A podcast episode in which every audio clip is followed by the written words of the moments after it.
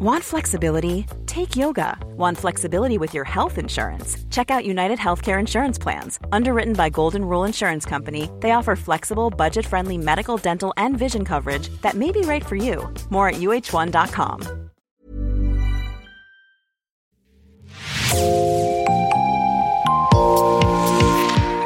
Bonjour et bienvenue dans Podcasting, le podcast quotidien d'actualité du Grand Sud-Ouest. Chaque jour, suivez-nous à la découverte de l'information régionale avec les journalistes et chroniqueurs des médias indépendants qui sont nos partenaires. Je m'appelle Jean Berthelot de l'Agleté.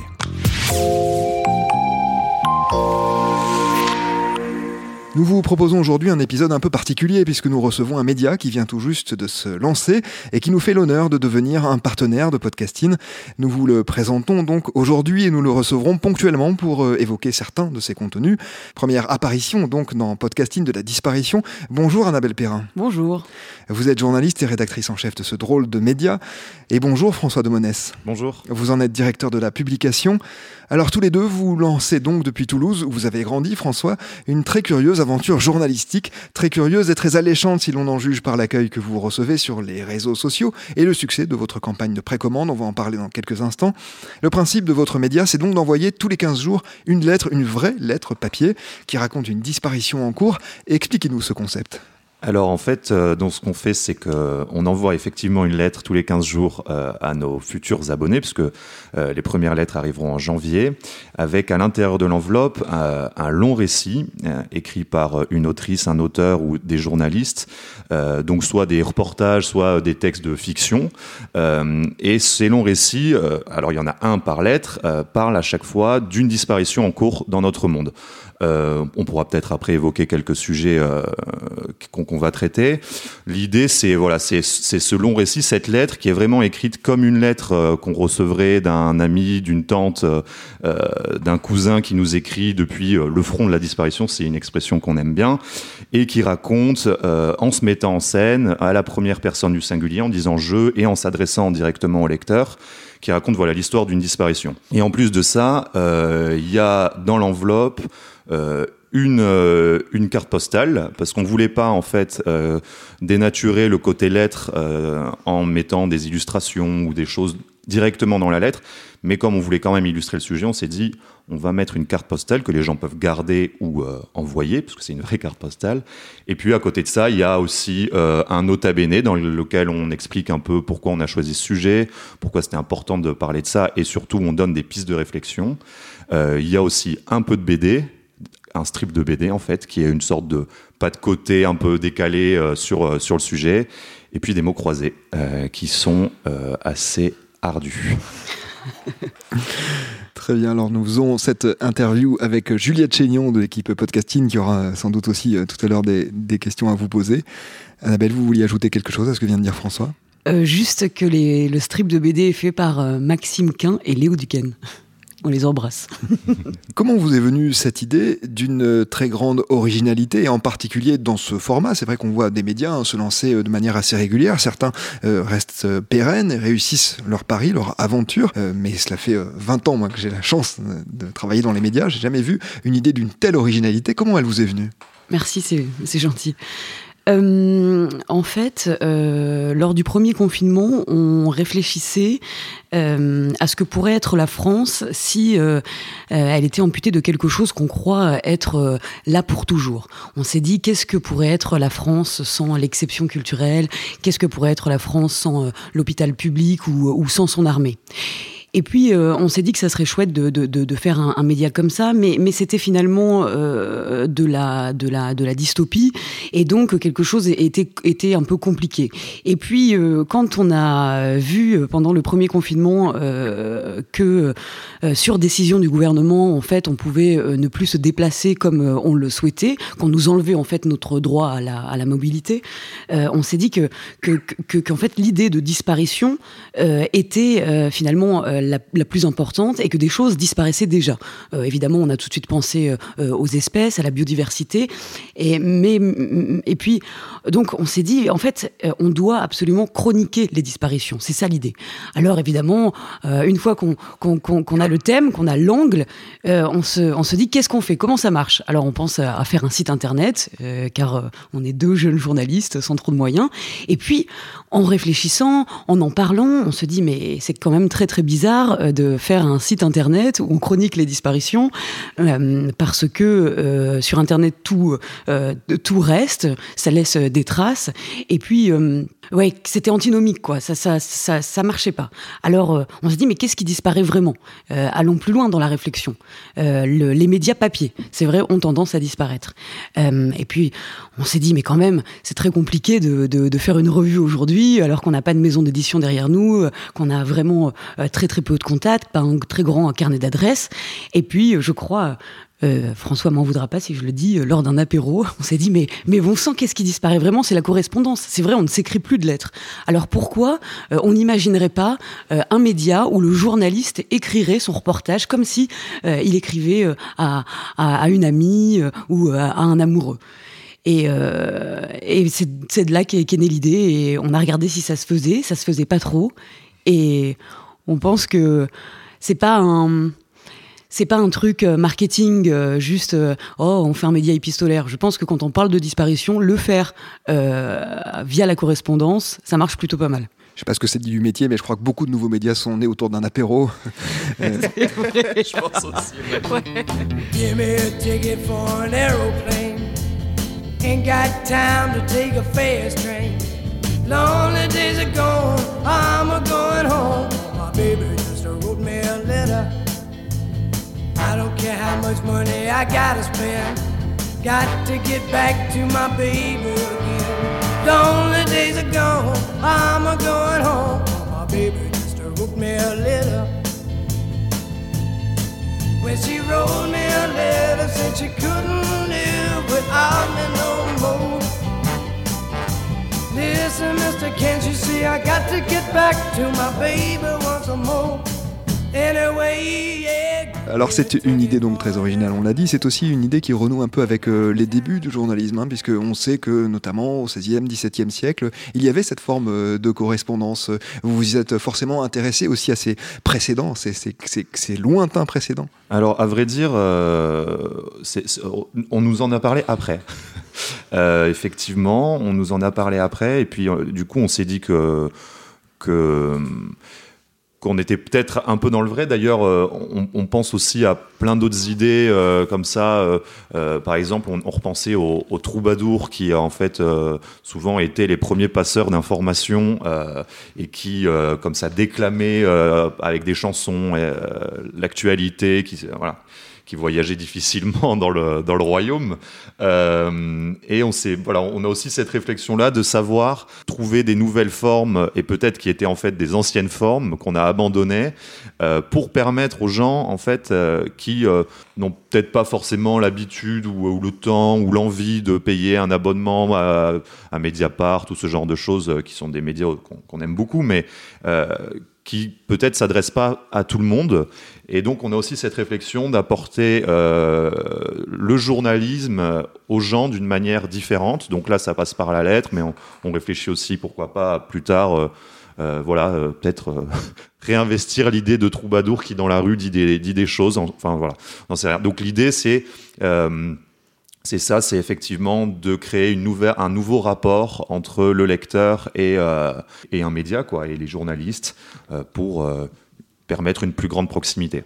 Et d'ailleurs, la lettre zéro qu'on a envoyée à nos premiers lecteurs qui voulaient tester euh, la disparition euh, est écrite par euh, un journaliste qui s'appelle Julien Brigaud et qui habituellement écrit au monde diplomatique.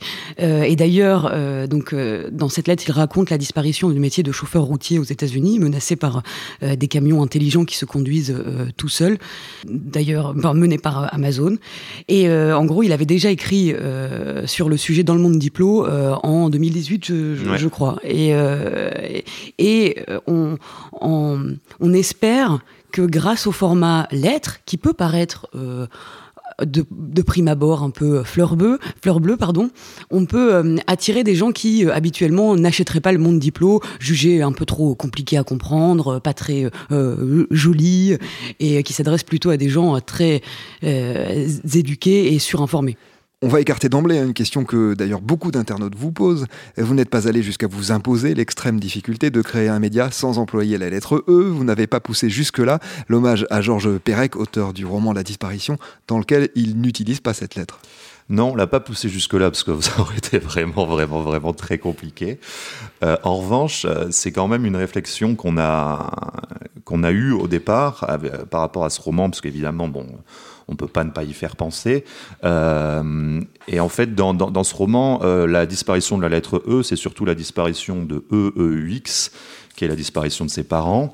Et donc, euh, si, vous voulez, ça, ça, nourrit aussi notre réflexion par rapport au fait de faire entendre des, des, histoires et des voix qu'on n'a pas forcément l'habitude d'entendre, et donc de replacer dans notre média eux ou ceux qui, qui en ont disparu et qui, euh, et qui n'y figurent plus actuellement. Juliette Chénion, vous avez une question là-dessus euh, sur la taille de la lettre, est-ce que vous avez réfléchi euh, à un calibrage ou est-ce que c'est libre? Parce que vous disiez tout à l'heure, il y a des médias qui peuvent être compliqués d'accès et quand on pense au monde diplomatique ou à Mediapart, c'est aussi que c'est souvent très dense.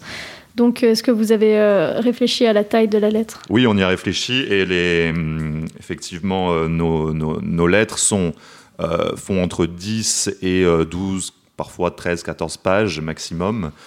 On peut pas vraiment faire, euh, faire moins parce que on en discutera après, mais les coûts de production sont ce qu'ils sont et envoyer une lettre qui fait deux pages, bon, les gens ne s'y retrouveraient pas, je pense. Alors en revanche, on a une lettre qui est plus courte, qui que l'on propose comme euh, avec celle de Julien Brigaud sur les camionneurs, on l'a euh, rajouté à la lettre euh, une lettre de Mehdi Charef, qui est un auteur qu'on aime beaucoup et qui raconte la disparition de l'idéal d'intégration en France. Et bon, il nous a écrit cette lettre comme ça, qui est assez courte, et Mehdi est un personnage qui qui euh, est très libre et qui se plie pas trop aux contraintes de, de calibrage d'un média. Et donc on la garde comme ça. Donc c'est pour ça qu'on on l'a adjointe à la lettre de Julien comme euh, si on veut tester la disparition, c'est ce qu'on ce qu'on reçoit, mais ce sera la lettre la plus courte, effectivement. Et par ailleurs, euh, elles sont longues aussi, euh, pas seulement pour une question de coût, elles sont longues parce qu'on a vraiment envie euh, d'avoir l'impression d'être avec le journaliste. parce que lorsqu'ils sont sur le terrain, lorsqu'ils racontent ces disparitions, ils parlent aussi de, de, de, de ce qu'est, ils racontent en fait ce qu'est le métier de, de, de reporter. ils partagent aussi leurs pensées euh, il, euh, en fait, on, a vraiment envie euh, de donner l'impression au lecteur que c'est son petit frère qui est dans, enfin à Socotra au Yémen, comme c'est le cas de, lors de, enfin dans une dans une lettre. Et oui, pour que cette proximité s'installe, forcément, ça peut que se faire sur un format quand même un peu long. Hmm. Ça ressemble par par moment un peu à des toutes petites nouvelles, parce qu'on a aussi des, autrices, des auteurs de, fiction et euh, des poétesses, etc. Donc parfois, ça peut prendre aussi la forme de micro-nouvelles. Euh, euh, on pense notamment à une lettre qui sera écrite par un auteur qu'on aime beaucoup, qui s'appelle Jean d'Amérique, qui est un auteur haïtien et qui va nous raconter la disparition des jeux et jouets de son enfance en Haïti. parce qu'en fait, de ce qu'il nous a raconté, ces jeux et jouets était fait euh, de chants, euh, de contes, etc. Donc une, vision très étrange pour nous occidentaux euh, de la notion de jouer ou de, jeu, quoi. Et maintenant, effectivement, toute cette tradition est en train de se perdre. et il nous raconte ça. Et là, donc, effectivement, ça prend la forme de une nouvelle beaucoup plus littéraire que, les reportages de, des journalistes.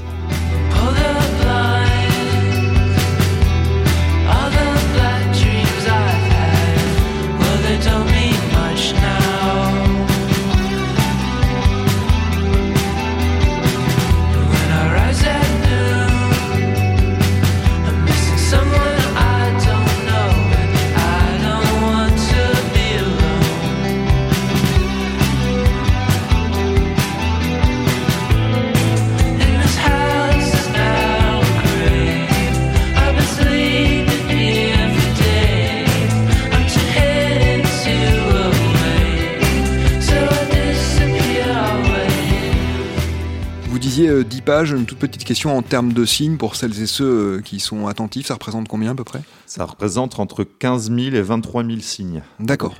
Il, y en a, il y en a qui font 30 000. D'accord. mais euh, ouais, en gros, autour de 20 000 signes. quoi. D'accord. Pour les auditrices et les auditeurs qui voudraient avoir une idée, les articles les plus longs de notre partenaire Far West, par exemple, plusieurs épisodes, en mettant tous les épisodes bout à bout, on arrive à 70, 80 000 signes euh, environ. Donc ça permet peut-être euh, à celles et ceux qui nous écoutent de se, de se faire une idée. Juliette Chénion? Ouais, c'est aussi l'idée, euh, si je comprends bien, d'aller vers un journalisme plus littéraire, comme ce qui a pu se faire euh, peut-être euh, plutôt au 19e, 20e siècle, alors qu'aujourd'hui l'écriture journalistique dans les grands quotidiens a été plus lissée. Est-ce que c'est aussi ça qui, qui vous intéresse? Ouais, alors bon, on n'a pas inventé la poudre en faisant ça. Hein. Il y a plein de, effectivement, de, de médias qui actuellement et depuis des années réinvestissent ce champ de la littérature ou en tout cas de faire des, reportages et, des, textes journalistiques plus littéraires. C'est un truc qui était hyper important pour nous parce que euh, en fait on voulait apporter du journalisme dans la littérature et de la littérature dans le journalisme. Ce médium qui est la lettre permet ça parce que euh, effectivement euh, quand on demande aux journalistes qui sont pas du tout habitués hein, quand ils sont un peu quand ils ont un peu de bouteille d'écrire à la première personne etc ça les dérange ça les crispe mais on leur on leur a pas appris à faire ça eh bien de de devoir se mettre en scène, etc. On retravaille beaucoup avec eux et euh, ça permet d'aboutir à effectivement quelque chose de plus littéraire. On remarque, c'est assez drôle que les euh, journalistes euh, les plus confirmés sont assez gênés par le jeu, ont beaucoup de mal, alors que les jeunes journalistes qui sortent de l'école sont plus frais et peut-être plus intrépides encore pour l'instant. Et eux, euh, ils adorent faire ça, quoi. Puisque le jeu hein, dans le travail journalistique en général est tout à fait exclu. Ouais, alors euh, en France, aux États-Unis, ils savent très bien faire ça. Ils l'ont fait pendant des années et des années. Enfin, le, nouveau journalisme, on n'a encore une fois rien inventé. Euh, et puis il y a d'autres médias qui le font en France. et du coup, ouais, ça, ça, apporte quand même un plaisir, je pense, d'écriture. Euh, on leur demande souvent, euh, une fois qu'ils nous ont euh, livré leur papier, est-ce que tu as pris du plaisir à écrire ça? Et, on est content parce que souvent c'est le cas. Allez, on va parler maintenant du contenu éditorial. Vous avez commencé à l'aborder. On parlera donc des jeux et jouets d'Haïti qui ont disparu. On parlera des chauffeurs routiers en Amérique. De quoi va-t-on parler dans les autres numéros qui sont d'ores et déjà prévus? En tout cas, de ce que vous pouvez en dire. On va quand même réserver une certaine surprise aux auditrices, aux auditeurs, futures lectrices et lecteurs. Alors, la première lettre euh, est écrite par euh, un journaliste qui s'appelle Quentin Muller, euh, qui est un journaliste qui fréquente beaucoup la péninsule arabique et qui nous parle de la disparition de l'arbre dragon sur l'île de Socotra, au large du Yémen. donc c'est un arbre absolument mythique, légendaire, qui met mille ans à pousser et qui est en train de complètement disparaître euh, d'abord euh, à cause du, réchauffement climatique, mais aussi à cause de, euh, la transhumance qui a changé parce que les, bergers ne peuvent plus avoir le même nombre de bêtes qu'avant. Enfin bon, bref. Donc toutes ces questions-là. Et ce récit-là, alors pour le coup, il est vraiment euh, sous la forme d'un récit d'aventure, parce que cette île de Socotra est absolument inaccessible, ou quasi inaccessible. Et donc il raconte son quotidien, comme Annabelle le disait, de journaliste euh, qui est bloqué entre Oman et le Yémen, et qui essaye d'aller sur cette île. Et donc il envisage d'embarquer sur un, un cargo, mais bon, le, on lui fait comprendre qu'il y a des pirates partout et qu'il faudra assumer. Et puis l'ambassade de France lui dit si tu vas, t'es tout seul, on viendra jamais te chercher. Je vais pas tout raconter, tout dévoiler, mais c'est plein de péripéties pour y arriver. Et finalement, euh, il y arrive, spoiler. c'est un vrai récit d'aventure.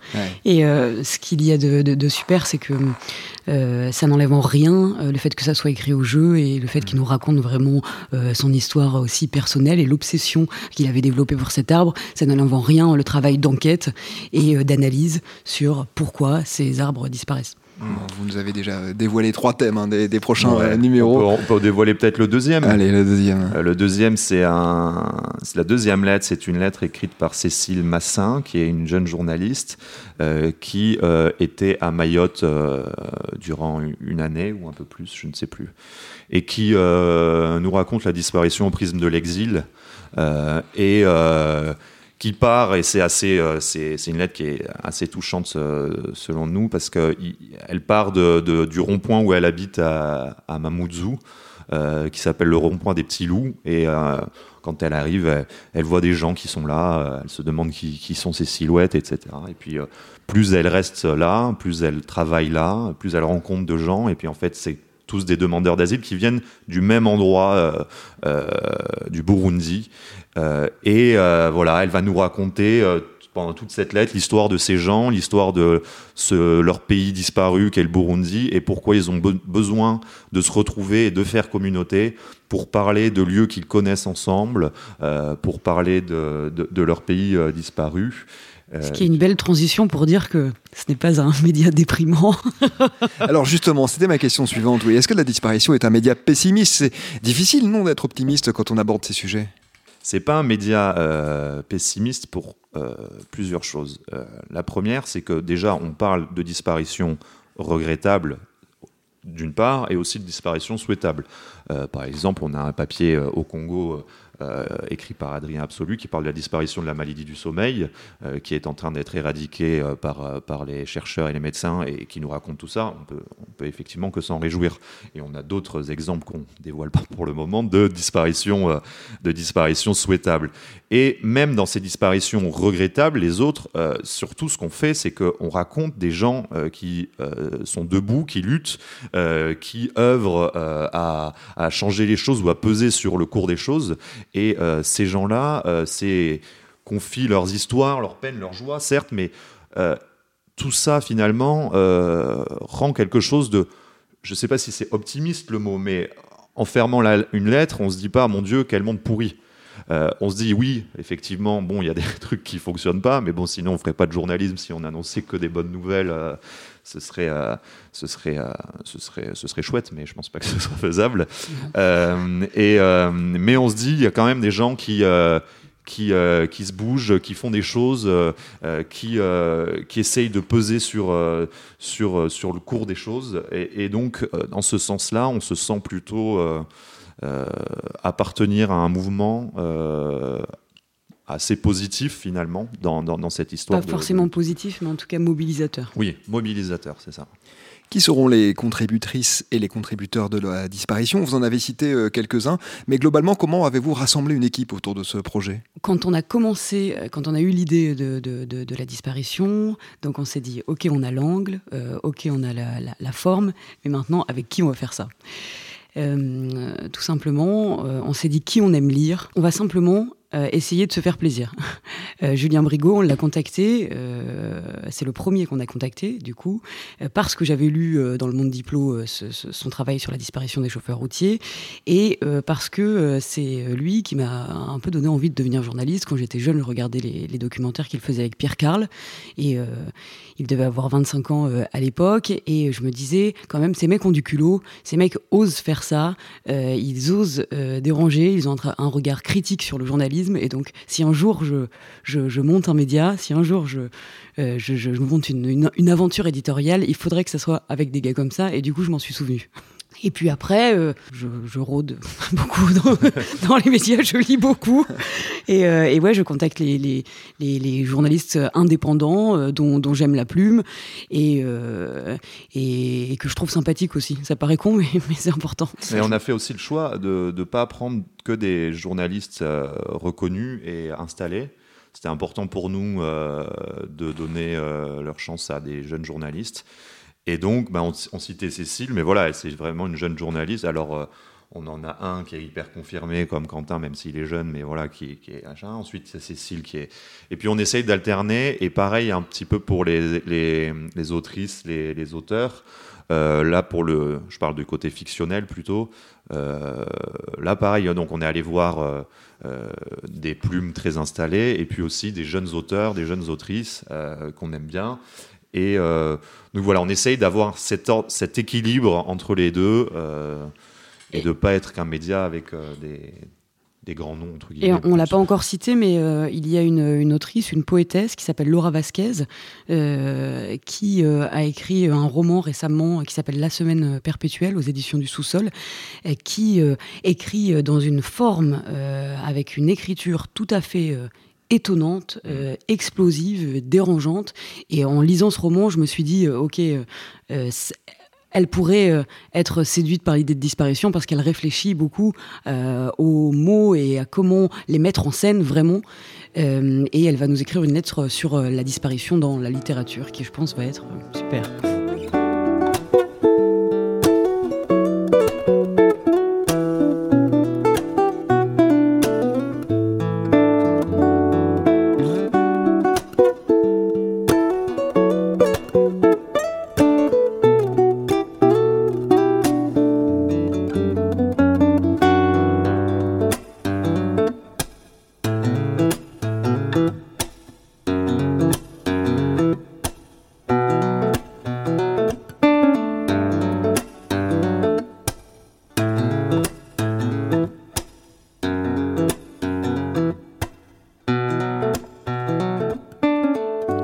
Parlé en introduction hein, de l'accueil reçu par la disparition, que ce soit nos consoeurs et confrères ou le grand public, le média est très largement salué. Où en êtes-vous de votre campagne de précommande? Euh, alors, euh, à l'heure euh, à laquelle on, vous parle, on, est, on a rempli notre objectif et qu'on a même dépassé puisqu'on est à 170% de l'objectif que l'on s'était fixé. On est assez content, même très content, je ne sais pas pourquoi je dis assez, on est très content de, de la façon dont dans laquelle ça se passe. Euh, et euh, globalement, euh, ces, campagnes de, précommande, c'est surtout aussi une manière d'agréger un premier lectorat en faisant beaucoup de, communication d'un coup, voilà, et en sortant du bois un peu, un peu d'un coup. Pour, pour avoir, avoir, une première base de lecteurs. Et donc, effectivement, comme quand ça répond, aujourd'hui, il y a un peu plus de 500 personnes euh, qui euh, se sont préabonnés ou euh, qui ont commandé des lettres. donc on est, on est content. Deux tiers de femmes. Deux tiers de Deux femmes. tiers de femmes. Ah oui, étonnant, d'accord. Combien ça coûte et comment on peut s'abonner?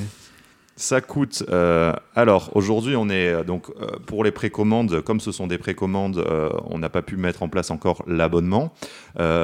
aujourd'hui, on offre plusieurs formules qui vont de 15 euros pour découvrir les deux, enfin deux lettres, celles qu'on a citées tout à l'heure à 35 euh, euros pour, euh, pour la première saison, parce qu'on fonctionne en saison. On fait euh, l'hiver, le printemps, l'été, l'automne. C'est un peu une idée pour dire passer, passer, passer l'hiver avec la disparition, passer le printemps avec la disparition, passer l'été avec la disparition.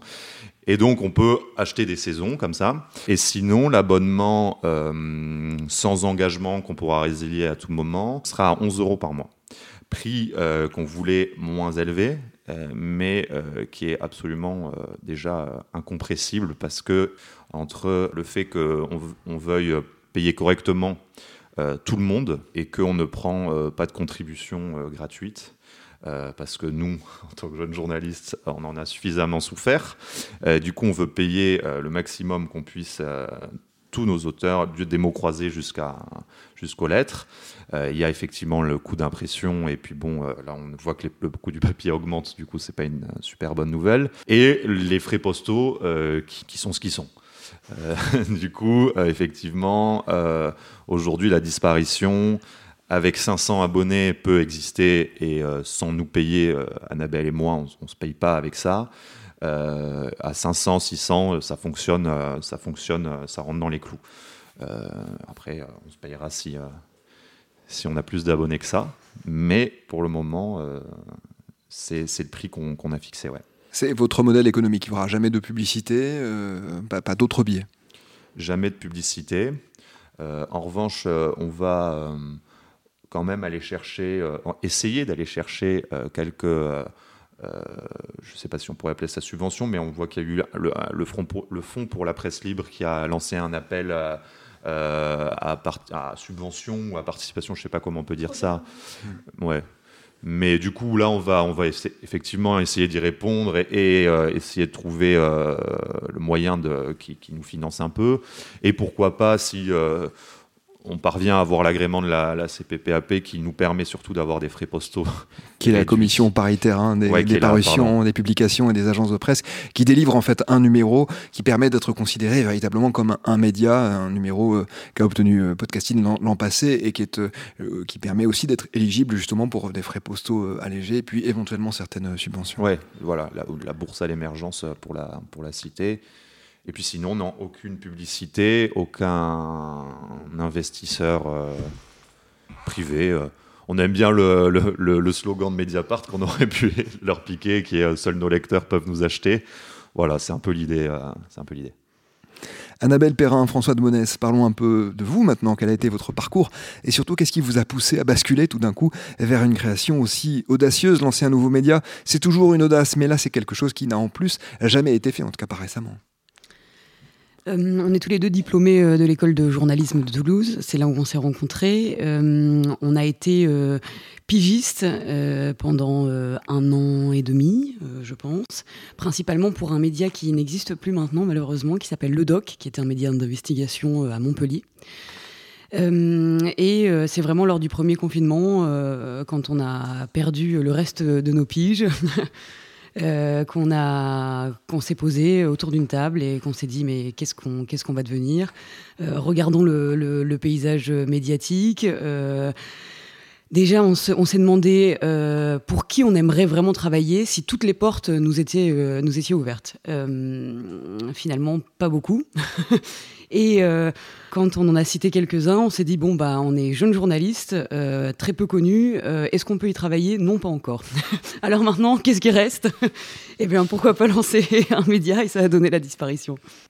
Très bien. Eh bien, en tout cas, euh, Podcasting est ravi de pouvoir vous compter désormais euh, comme euh, média partenaire. On aura vraiment beaucoup de plaisir à entendre vos contributrices et vos contributeurs au fil des mois. C'est évidemment hein, le type de presse auquel on croit. C'est cette presse qui tente de redonner du sens au métier. Non pas d'ailleurs que les médias traditionnels n'aient pas de sens. Il ne s'agit pas, je crois, non plus dans votre démarche de donner des leçons à qui que ce soit, mais en tout cas de, de trouver quelque chose en quoi vous croyez. Et on vous souhaite évidemment le meilleur, de dépasser très largement la barre des 500 abonnés et que cette euh, très belle aventure soit pérenne. En tout cas, on va suivre ça avec euh, grande attention et, beaucoup d'intérêt euh, également de notre petit coin de Gironde à nous. Merci beaucoup. Merci infiniment. Merci à vous, Annabelle Perrin, François de Monès. On rappelle donc hein, que votre média La Disparition, eh bien, on peut s'abonner sur votre site. On peut d'ores et déjà hein, s'abonner, je crois. On peut s'abonner. On peut, pour le moment, c'est sur la plateforme KissKissBankBank. voilà. Et après, on pourra s'abonner sur notre site qui est www.ladisparition.fr. Très bien. Et je précise qu'on a aussi une newsletter gratuite, euh, un jeudi sur deux. Euh, et pour s'y abonner, où l'idée c'est de revisiter un peu l'actualité sous le prisme de la disparition et de donner quelques conseils de lecture, de films euh, qui traitent de la disparition. et pour s'abonner, c'est sur notre site internet www.ladisparition.fr. Et on mettra évidemment le lien vers votre site et vers le Kiss Kiss Bank Bank que vous venez d'évoquer. Merci beaucoup Annabelle Perrin, François Domonès. Merci Juliette Chénion d'avoir accompagné cette interview. C'est la fin de cet épisode de podcasting. Rédaction en chef Anne-Charlotte Delange, production Juliette Brosseau, Juliette Chénion, Clara Echari, Myrène Garay-Cochea, Mathilde Leuil et Marion Ruot. Iconographie Magali Marico, programmation musicale Gabriel Taillem, réalisation Olivier Duval. Si vous aimez podcasting, le podcast quotidien d'actualité du Grand Sud-Ouest, n'hésitez pas à vous abonner, à liker et à partager nos publications. Retrouvez-nous chaque jour à 16h30 sur notre site et sur nos réseaux sociaux, ainsi que sur ceux des médias indépendants de la région qui sont nos partenaires. Retrouvez-nous aussi sur toutes les plateformes d'écoute, dont Spotify, Deezer, Apple Podcast ou Google Podcast. Podcasting, c'est l'actu dans la poche.